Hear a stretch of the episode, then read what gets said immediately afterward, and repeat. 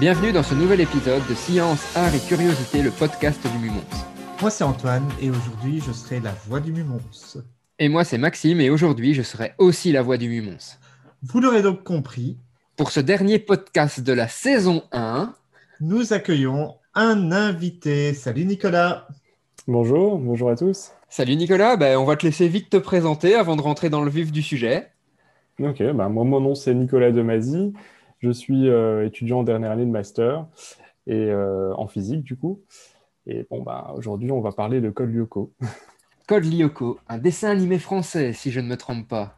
C'est ça, un dessin animé qui a, été, euh, qui a commencé à être diffusé en 2003, qui a été créé par Thomas Romain et Tania Palumbo, et réalisé par Jérôme Mouscadet. D'accord. Est-ce que tu as une idée de ce qu'ils ont fait d'autre ou ils n'ont fait que Code Lyoko après? Alors Thomas Romain, euh, quand il a créé le projet au tout début, donc c'était un projet d'étudiant, ça s'appelait pas Code Lyoko à l'époque, ça s'appelait Garage Kids. D'accord. Et quand euh, le projet d'étudiant a été repris par la télévision, eh bien, euh, il n'a pas été très content de voir ce que la télé voulait en faire. Ok. Et donc, il, il s'est retiré du projet dès le début, mais c'est lui qui est à l'origine et il a créé autre chose, c'était Oban. Oban, ok, d'accord. Ouais, donc il, a, il est parti sur un autre projet euh, ouais, vers, ça. vers d'autres cieux. D'accord, parfait. Bon, alors, Code Lyoko, est-ce que tu attends, peux... Attends, attends, attends. Moi, j'ai ah, encore ah. une ou deux questions un peu techniques. Ça date de 2003, euh, donc euh, c'était sur quelle chaîne à l'époque Et là, euh, comment est-ce qu'on le voit? C'est sur Netflix, sur Amazon euh? Alors, à l'époque, ben, c'était diffusé à la télévision. D'ailleurs, moi, c'était le premier truc que je regardais le matin en me levant. C'était sur Canal J et sur France 3 en France. Et en Belgique, bon, ben, on n'avait pas Canal J, c'était euh, soit de France 3, soit de la 2. À l'époque, ça s'appelait la 2 d'ailleurs, et c'était sur euh, dans l'émission Blabla. Je ne sais pas si vous avez connu ouais, Blabla. Ouais, ouais, moi j'ai connu Blabla et je le. Moi, je le regardais sur France 3 plutôt que sur la 2. Mais de fait, euh, j'ai regardé quelques épisodes. Donc, on en a discuté un petit peu avant. A priori, toute la saison 1 sur France 3. Ouais, c'est ça. Désolé, moi j'étais trop vieux pour Blabla. Hein. ouais, enfin, Antoine est plus jeune que moi, non? Ou t'es plus vieux que moi Tu rigoles, j'ai 38 ans. D'accord. Et voilà, donc aujourd'hui, euh... plus vieux que moi. ouais. Aujourd'hui, si tu veux regarder Col Lyoko, bah, tu as plusieurs solutions. Soit tu vas sur YouTube, tous les épisodes y sont. Okay. Et euh, depuis très récemment, en fait, ils sont sur Netflix aussi. Ok. Donc si tu veux. Il y a plus ou moins combien d'épisodes au total? Alors ça dépend si tu comptes tous les épisodes, mais si tu les comptes tous, il y en a 97. D'accord. Ah, c'est pas de 20 minutes, j'imagine. De 20 minutes, ouais, c'est ça. Il y a 4 saisons. Avec Et pourquoi une vingtaine d'épisodes par tu les saison. comptes tous? Bah parce qu'en en fait, euh, il y a 95 épisodes qui, sont, qui se suivent. En fait, c'est les 4 saisons euh, ouais. euh, mélangées, quoi. Et euh, ils ont fait un épisode pilote, bah, séparé en deux, du coup. Il y a deux épisodes pilotes, c'est une genèse qui explique comment euh, l'histoire, leur aventure, qu'on va, dont on va parler dans pas longtemps, j'imagine, bah, comment ça démarre tout ça. D'accord. Voilà, donc si tu les comptes tous, ça fait 97. Ok, cool. Bon, Toine, peut-être d'autres questions ou on Oui, des... absolument. Ah, bah, voilà. on, euh, de quoi ça parle? Ah bah, de quoi ça parle? Déjà, pour moi, ça va être hyper difficile de parler de Kolyoko avec objectivité. Parce que, euh, bah, déjà, moi, quand j'ai découvert Kolyoko, je devais avoir une petite dizaine d'années, quelque chose comme ça, 8-10 ans.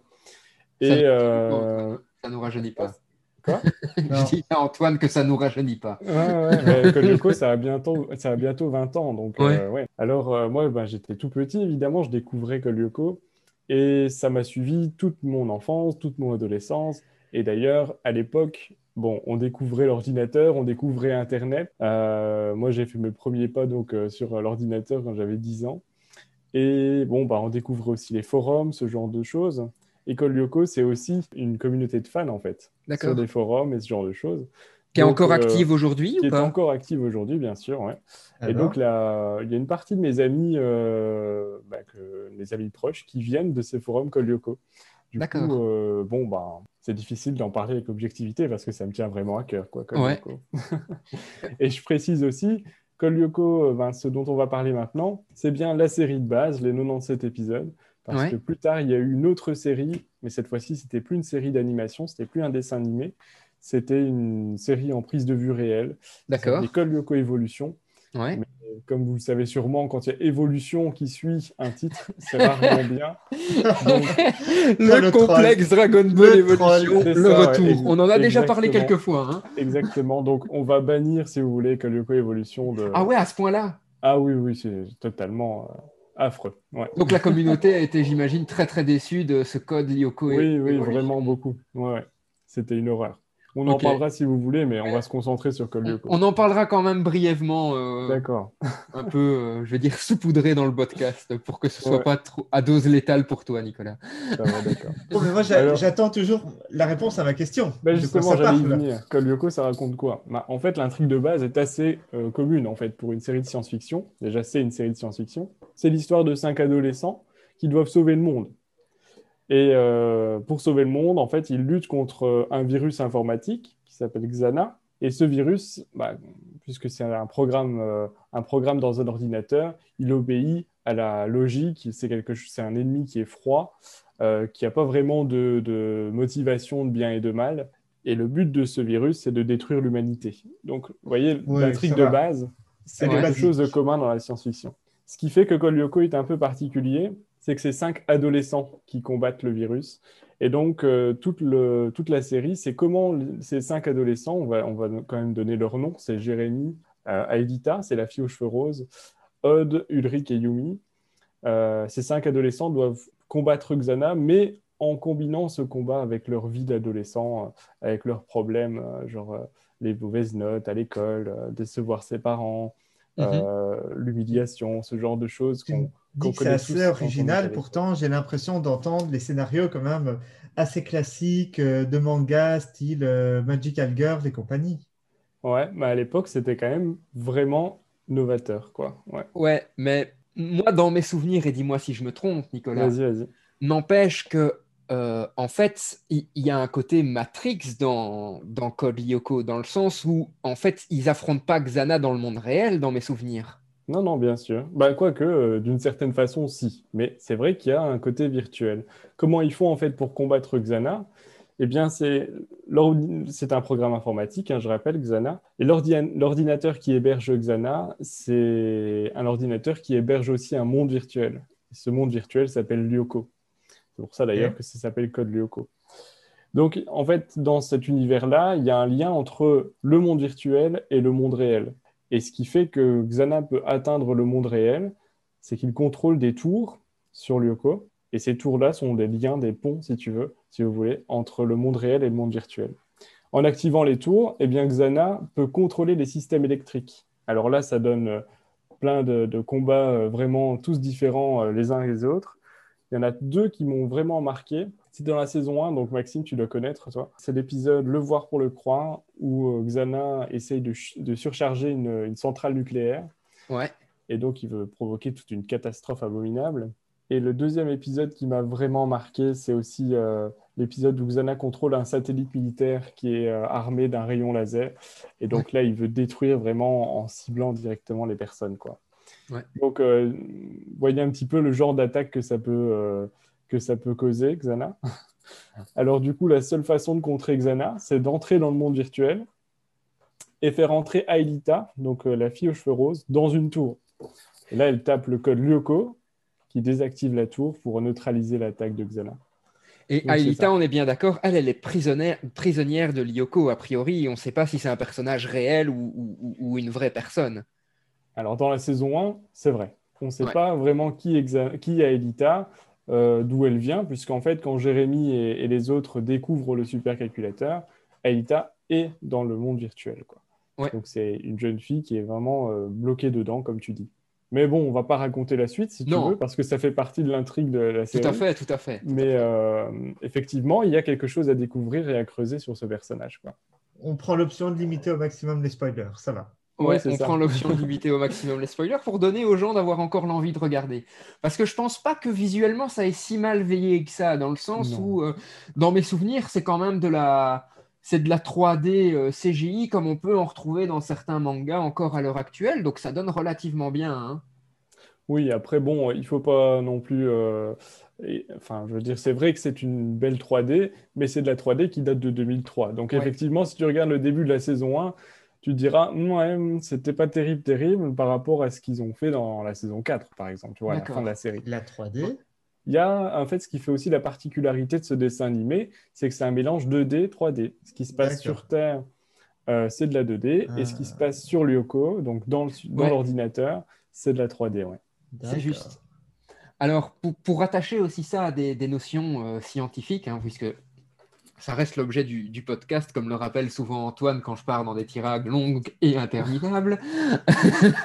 bon, je vais être euh, désagréable avant de, sujet, avant de changer complètement de sujet. La partie 2D est jolie, la partie 3D, elle pique quand même, elle pique quand même un petit peu. Hein. Non. Mais Antoine, tout n'est pas que graphisme. Non, non, ah, bien sûr, tout à fait. Mais me dites pas que c'est joli. Quoi. Il y a longtemps que j'ai vu, j'admets. Peut-être quand je regardais, je trouvais pas ça dégueulasse. Je trouvais même ça joli mais que maintenant ça a peut-être vieilli. Mais voilà, quand il parle de l'ordinateur ouais, hébergé Lyoko, il parle carrément d'ordinateur quantique, non, à un moment? Bah, C'est même pire que ça. En fait, il parle de supercalculateur. Donc, c'est pas qu'un ordinateur, c'est un supercalculateur. Mais en plus de ça, il est quantique. D'accord, ouais. Donc, c'est un supercalculateur vraiment hyper puissant qui peut faire plein de choses. Et c'est ce, que, ce qui justifie en fait l'intrigue finalement. C'est qu'il soit si puissant. Et Effectivement, euh, ça ouvre la porte à qu'est-ce que c'est un supercalculateur déjà et tout à fait. Euh, bah, qu'est-ce que c'est un ordinateur quantique?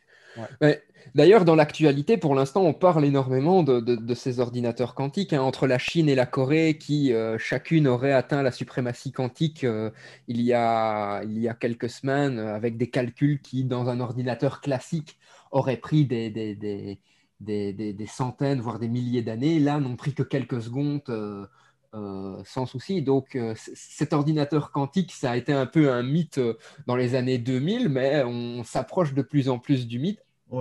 Il a fait rêver pendant longtemps. Alors, on ne parle pas d'ordinateur au sens où on l'entend nous. Hein. On parle d'objets qui font des calculs de façon très très rapide dans des domaines très très spécifiques. Donc, vous vous attendez pas à avoir un Windows quantique ces prochaines années. Hein. Ce n'est pas du tout l'objectif. Un ordinateur quantique, je pense qu'il y a très très peu de chances que ça devienne un ordinateur domestique on va rester sur des ordinateurs qui vont pouvoir euh, prévoir des choses, qui vont pouvoir réaliser des calculs, par exemple météorologiques, euh, à, très très grande échelle, mais on va pas avoir un ordinateur quantique, en tout cas pas tout de suite dans sa maison. Et quand il meurt en fait sur, enfin imaginons que sur Lyoko, donc comme, comme ils affrontent Xana, j'imagine que Xana essaie de les faire disparaître. S'ils meurent sur Lyoko, qu'est-ce qui se passe? Est-ce qu'ils sont juste déconnectés? Est-ce qu'ils meurent dans la vie réelle? Euh, Comment comment fonctionne le lien? Alors du coup, la question qu'on doit se poser avant ça, c'est comment ils vont sur Lyoko? C'est pas faux. Tu, tu, nous as pas expliqué qu'ils allaient dans une tour et qu'ils tapaient Lyoko? Non, ça c'est quand, ils sont ça c'est c'est quand ils sont sur Lyoko, ouais. Ah.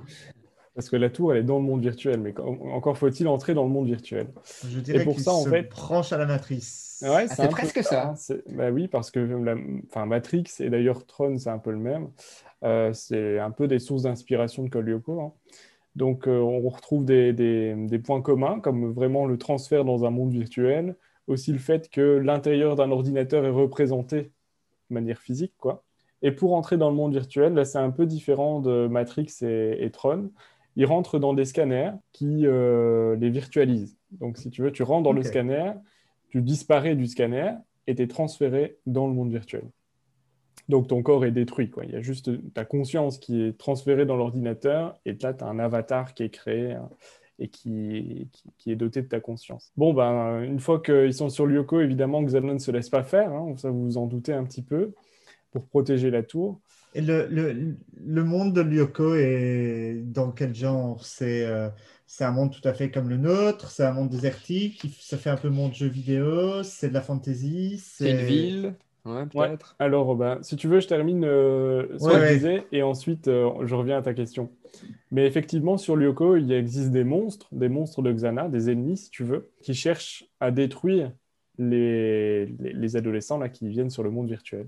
Et quand ils n'ont plus de points de vie, ils ont des points de vie en fait sur Lyoko, eh bien, ils retournent dans le scanner. Donc, ils sont dévirtualisés et ils reviennent sur Terre. Donc, ils ne ils meurent pas sur Lyoko. Il y a possibilité de mourir sur Lyoko, mais pas de cette manière-là, pas en perdant ses points de vie. Comment on meurt sur Lyoko? Ah, il y a plein de manières de mourir hein, sur Lyoko. tu peux par exemple, bon, là on entre plus dans les détails, mais justement ça fait une chouette transition sur qu'est-ce que c'est réellement Lyoko, physiquement parlant et, graphiquement. Alors, euh, Lyoko, c'est un monde entier, donc c'est euh, quatre territoires qui ont euh, l'apparence de lieux réels, quoi, le lieu qu'on pourrait trouver sur Terre. Donc par exemple, il y a un territoire forêt, un territoire montagne, un territoire banquise, un territoire euh, désert. Et au centre de tout, tu as un, autre territoire un peu plus particulier qui a plus l'aspect d'une ville, et c'est le cinquième territoire, c'est ce nom-là qui porte. Bon, alors euh, ça c'est pour la question d'Antoine. Et pour ta question à toi, Maxime, comment on peut faire pour mourir sur Lyoko?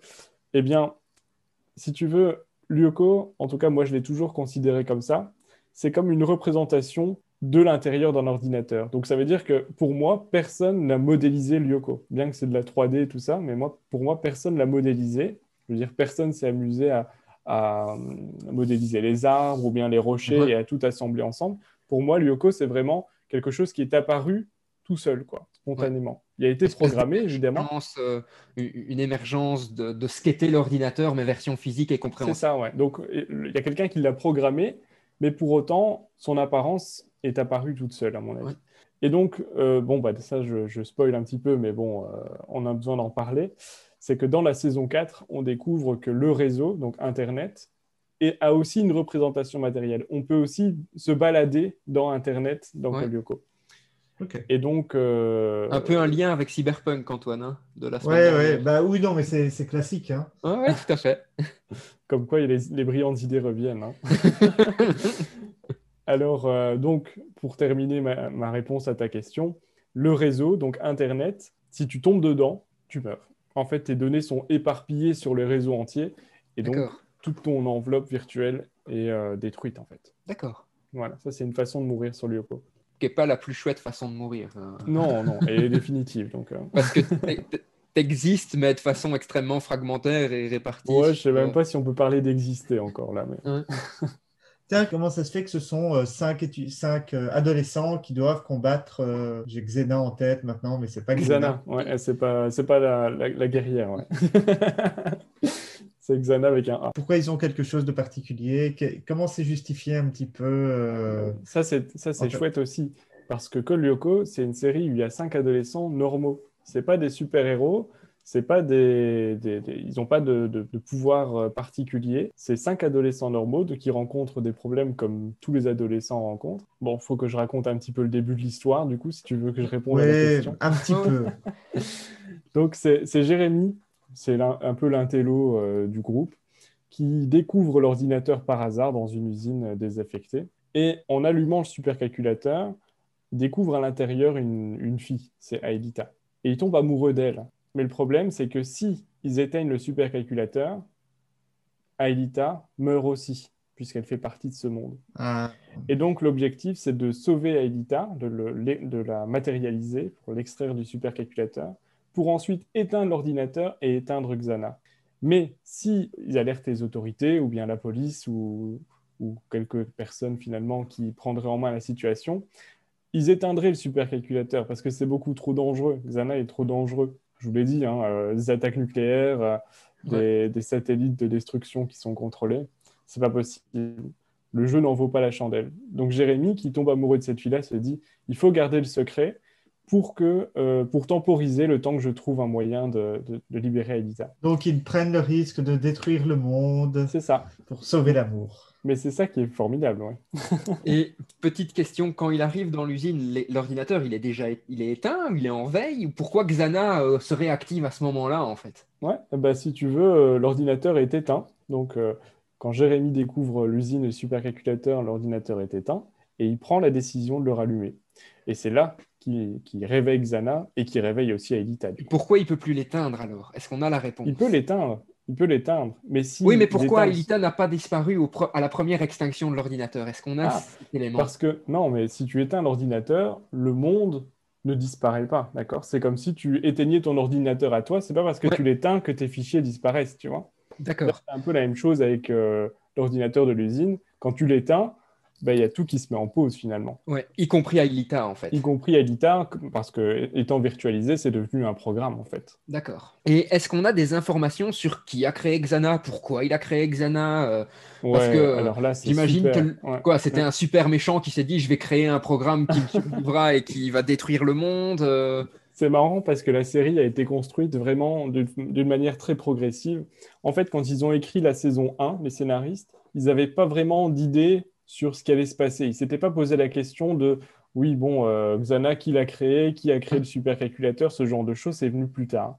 Comme je disais, finalement, le concept de Kolyoko, ça vient d'un projet d'étudiant. Et ce projet d'étudiant, c'était en gros, il y a un monde virtuel, il y a un méchant, il y a ça et ça qui se passe. Donc ils ont repris ces, ces éléments-là de l'intrigue, et ils en ont fait une saison 1. Mais après, il y a d'autres questions qui se sont posées, celles que tu viens de poser en fait. Qui a créé Lyoko finalement? Qui a créé le supercalculateur?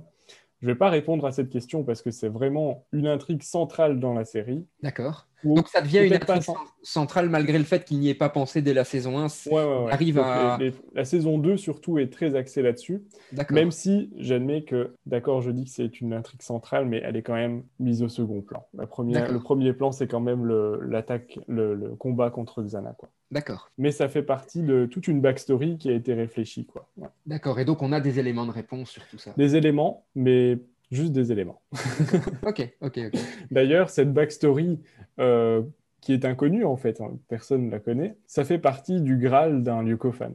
Donc, un fan, c'est un, une personne euh, fan de Code euh, ça fait partie de, du Graal. Quoi. Trouver cette backstory, la, la, connaître, ça fait partie des éléments que tout le Coffin voudrait. Moi, ça m'inquiète quand même quand tu dis que la série a été, la, série et l'intrigue ont été construites au fur et à mesure.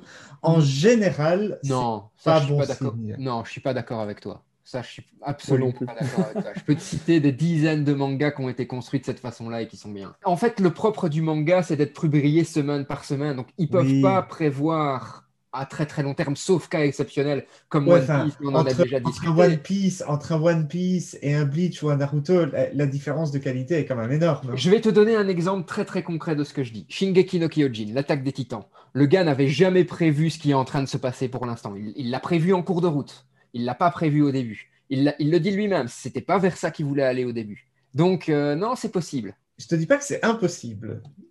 Ça a tendance à pas me rassurer.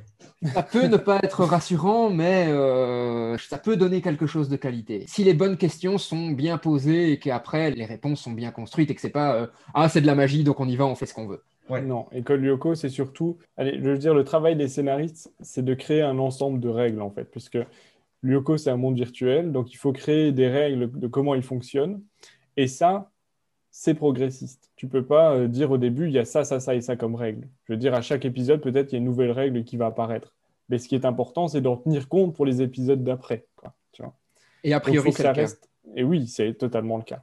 D'ailleurs, c'était une des, comment je vais dire, des contraintes des scénaristes, c'était ça, c'est d'être cohérent avec eux-mêmes. Quoi. Mais donc on voit dans, les sujets abordés, on a euh, la, virtualisation, donc là encore, c'est le, transporter euh, l'esprit humain en information pure. Ouais, comme quoi c'était euh, un beau fantasme à l'époque. Ouais, hein. ouais, clairement. Bah, ça l'est en partie possible d'ailleurs. Ça, l'est encore, hein, ça l'est encore, de pouvoir complètement transporter, complètement dupliquer un être humain sous forme de données et cette entité de données garderait euh, toute la conscience de l'être humain, a mhm. priori. Euh, c'est encore un fantasme. Mais se transférer, entre guillemets, dans un monde virtuel, on peut le faire hein, avec les casques de réalité. Tout à fait. Euh, ça, ça on connaît maintenant. Ouais, ouais, clairement. Il y a tout un pan de l'animation, qu'elle soit japonaise ou, française ou américaine, qui aborde ces, ces questions de transport.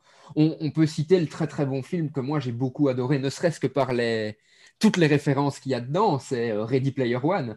Moi, j'ai adoré ce, film et euh, c'est clairement ça. C'est un gars qui met un casque euh, et qui, se retrouve dans un monde virtuel. Hein. donc, c'est ça. Un peu comme SAO aussi. Ouais, tout à fait. Un peu comme Sword Art Online. Mais donc voilà, c'est des thématiques qui sont assez centrales et qui sont des, défis technologiques que euh, des sociétés à l'heure actuelle essaient, de relever. On a parlé des ordinateurs quantiques, ben là on est, on est, enfin, en tout cas des calculateurs quantiques, appelons, ça un calculateur quantique. Là on est clairement dedans. D'ailleurs, c'était quand même extrêmement bien réfléchi pour l'époque parce que ça a beau être une série pour enfants. Je vais dire, moi, avec le recul, oui, d'accord, hein, il y a des trucs, évidemment, je me dis scientifiquement, ça tient pas debout, c'est normal, c'est de la science-fiction. Mais dans les trucs qu'ils ont voulu mettre en place, il y a un semblant de cohérence quand même. Par exemple, l'ordinateur, il est refroidi à l'azote liquide. Ah, ce genre de choses. Ou bien, euh, il est alimenté avec un système d'énergie nucléaire, ce genre de choses. Donc, il y a vraiment une vraie réflexion derrière. D'ailleurs, euh, le mari de la scénariste principale était scientifique. Donc, elle l'a dit elle-même, il y a une partie de mon mari dans, dans Kolyoko. Quoi. Donc, Excellent. C'est ça que j'ai bien aimé. C'est cool ça. Mais oui, ça veut dire qu'à a posteriori, tu te dis, ah tiens, ça, tu peux y réfléchir un petit peu euh, d'un point de vue scientifique. Est-ce que tu les as revus récemment donc, euh, depuis Non, mais moi, je regarde tous les jours. Tu les regardes tous les jours non, peut-être pas tous les jours, j'exagère, mais euh, c'est vrai que je les connais euh, très bien. Quoi. Mais donc, avec ton regard aujourd'hui de... Euh, n'oublie pas qu'il a dit que ce ne serait pas objectif. Hein. La question que tu vas poser... Entre guillemets, de vrais scientifiques, ça reste, ça reste correct. Je dis dans la mesure du possible, parce que ça reste quand même de la science-fiction. Dans le sens où, bon, évidemment, Xana attaque la Terre, tu as des, des, immeubles qui tombent, des, des catastrophes extraordinaires, mais il y a quand même une fonction au retour vers le au supercalculateur, je viens de me spoiler moi-même, c'est le retour vers le passé. Donc si tu veux, grâce à l'ordinateur, tu appuies sur quelques boutons et tu lances le retour vers le passé qui annule l'attaque de Xana. Voilà. Ouais. Ok. Donc évidemment, ça reste de la science-fiction, c'est ce que je disais. D'accord. Mais c'est vrai qu'il y a des thèmes vraiment encore très actuels qui sont abordés. Par exemple, Xana, à la base, dans la saison 1, c'est une intelligence artificielle. Une intelligence artificielle qui échappe au contrôle de l'humain, quoi. Ça aussi, c'est un thème qui est... thématique qui est complètement. Hein. Je veux dire, dans la science-fiction, c'est quand même un thème qui revient souvent. Quoi. Opposition entre hommes et machines. Et au-delà de la science-fiction, c'est une question maintenant que qu'on se pose vraiment, qui inquiète beaucoup de gens. Mais oui, euh, c'est ça. C'est devenu une vraie question scientifique. Hein. D'autant plus que ce qui est aussi très intéressant par rapport à, à Xana, c'est qu'au final, Xana, voilà, euh, c'est un ordinateur un, calculateur quantique dans, dans, une usine désaffectée. Mais ce que ça montrait derrière aussi, c'est que euh, nous, en tant que civils, entre guillemets, on n'est certainement pas au courant de tout ce qui se passe comme progrès au niveau technologique dans les grandes sociétés qui sont euh, Facebook, Google, Microsoft, tout simplement parce qu'il y a des dépôts de brevets, il y a, des technologies qui ne seront dévoilées que lorsque bah, elles seront mûres et qui, qui, pourront en faire un produit. Et donc, ça, posait un petit peu cette question-là. Moi, je me souviens, j'étais euh, quand, je regardais Code Lyoko, j'étais au début de mes études euh, à l'UNIF, dans mes souvenirs. Euh, donc, je les ai regardés quand même assez tard et je, me disais que justement, il y avait un parallèle entre ces éléments et notre société en se disant, ben, au final, quelqu'un a créé Xana et, personne ne le sait, en fait, pratiquement. Mhm. Et alors que c'est un truc super dangereux, ben, peut-être que chez Google ou peut-être que.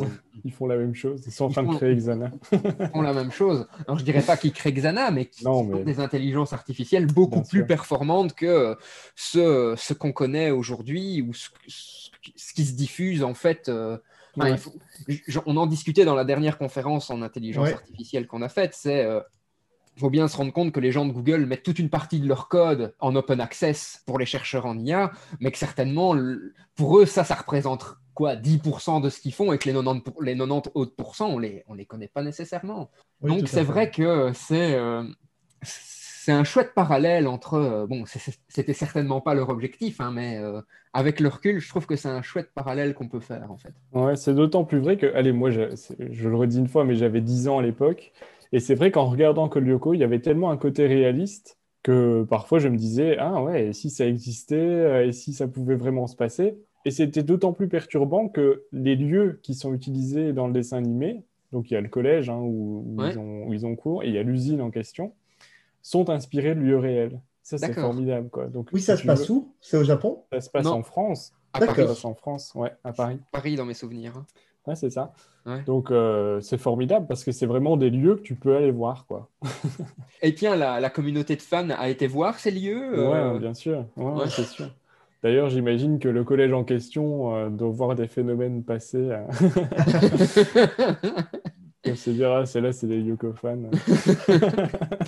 Et quand tu dis que la communauté est encore très très active, a priori, elle n'a plus rien à se mettre sous la dent. Donc, qu'est-ce qui se passe dans cette communauté euh, Qu'est-ce qu'il y a comme type de discussion? Est-ce qu'il y a des projets de, jeux de rôle peut-être autour de Yoko? Parce que c'est vrai que ça pourrait être euh, un chouette univers à décaler sous forme d'un jeu de rôle, d'un jeu de plateau. Euh, Ouais, il y a plusieurs projets en fait. Hein. Donc euh, la communauté déjà n'est plus aussi active qu'avant, ça c'est sûr. Hein. Donc euh, à l'époque où, où, la série était diffusée, où on apprenait, où on pouvait découvrir de nouveaux épisodes les, toutes les semaines, c'était différent évidemment. Maintenant, bon, j'imagine on doit être euh, bah, peut-être entre 1000 et 2000 personnes, mais c'était beaucoup plus avant. Et ce qu'on se met sous la dent maintenant, bah, c'est des, des, débats en fait. C'est des débats. Comment le supercalculateur fonctionne? Est-ce que c'est vraiment cohérent qu'il y ait une pile nucléaire à cet endroit-là? Euh, Peut-être aussi, euh, tiens, est-ce qu'on ne pourrait pas imaginer que euh, selon les règles que les scénaristes ont mis en place, il y ait tel et tel phénomène qui peuvent se passer dans le monde virtuel? D'accord. C'est vraiment ce genre de discussion. Et aussi un sujet central, et ça c'est ce que je disais aussi tout à l'heure, c'est qu'est-ce qui s'est passé dans cette backstory quoi? Pourquoi, pourquoi, le, pourquoi Lyoko vraiment a été créé Pourquoi Xana a été créé Ce genre de questions, ça reste au cœur de la communauté. quoi. D'accord. Voilà. Et euh, pour les projets de fans, bah oui, il y en a, il y en a énormément. Euh, pendant tout un temps, il y a eu euh, des jeux de rôle, il y a eu aussi des, des suites, des fanfictions qui ont été créées. Hein. Ça, c'est comme dans tous les univers. Bien sûr. Donc fanfiction, peut-être pour les, auditeurs, c'est euh, des fans qui s'approprient euh, l'histoire euh, de, quelque chose et qui après imaginent la suite ou, imaginent des variantes, etc. Donc on a vu ça énormément pour la communauté Harry Potter, par exemple. Il y a énormément de fanfiction Harry Potter. Donc là, les, fans ont continué, ceux qui aimaient écrire ou produire des choses, ont, continué à imaginer la, suite ou, la genèse de, de tout ça. C'est ça. Alors il y a eu d'autres projets. Il y a eu un jeu vidéo euh, créé par un, fan qui reproduit l'interface, donc l'ordinateur, si tu veux, ce qui apparaît sur les écrans du supercalculateur, et tu peux t'amuser à être à la place de Jérémy. Et alors, c'est ce que je disais aussi, je ne peux pas, je ne peux pas parler de Kolyoko objectivement parce que moi-même, j'ai un projet de fan. D'accord. Ah. Donc, euh, je ne peux pas, euh, je veux dire, parler de Kolyoko objectivement, c'est pas possible, ça fait partie de mon quotidien, quoi. Ouais. Mais, euh, Et tu peux nous en dire plus sur ton projet de fan ou pas Si tu veux, si tu veux. Donc, euh, bon, bah, pour ça, il faut parler un peu de moi. Je vais être un peu euh, égocentrique, mais bon. Parfois, c'est très très bien. Quand j'ai commencé mes études de physique, j'ai énormément hésité entre deux parcours. Soit je faisais physique, soit je faisais infographie, animation et ce genre de choses, quoi. plus dans l'art digital. Et bon, bah, j'ai fait physique, hein, comme vous en doutez. Mais pour autant, j'ai toujours continué à dessiner à côté.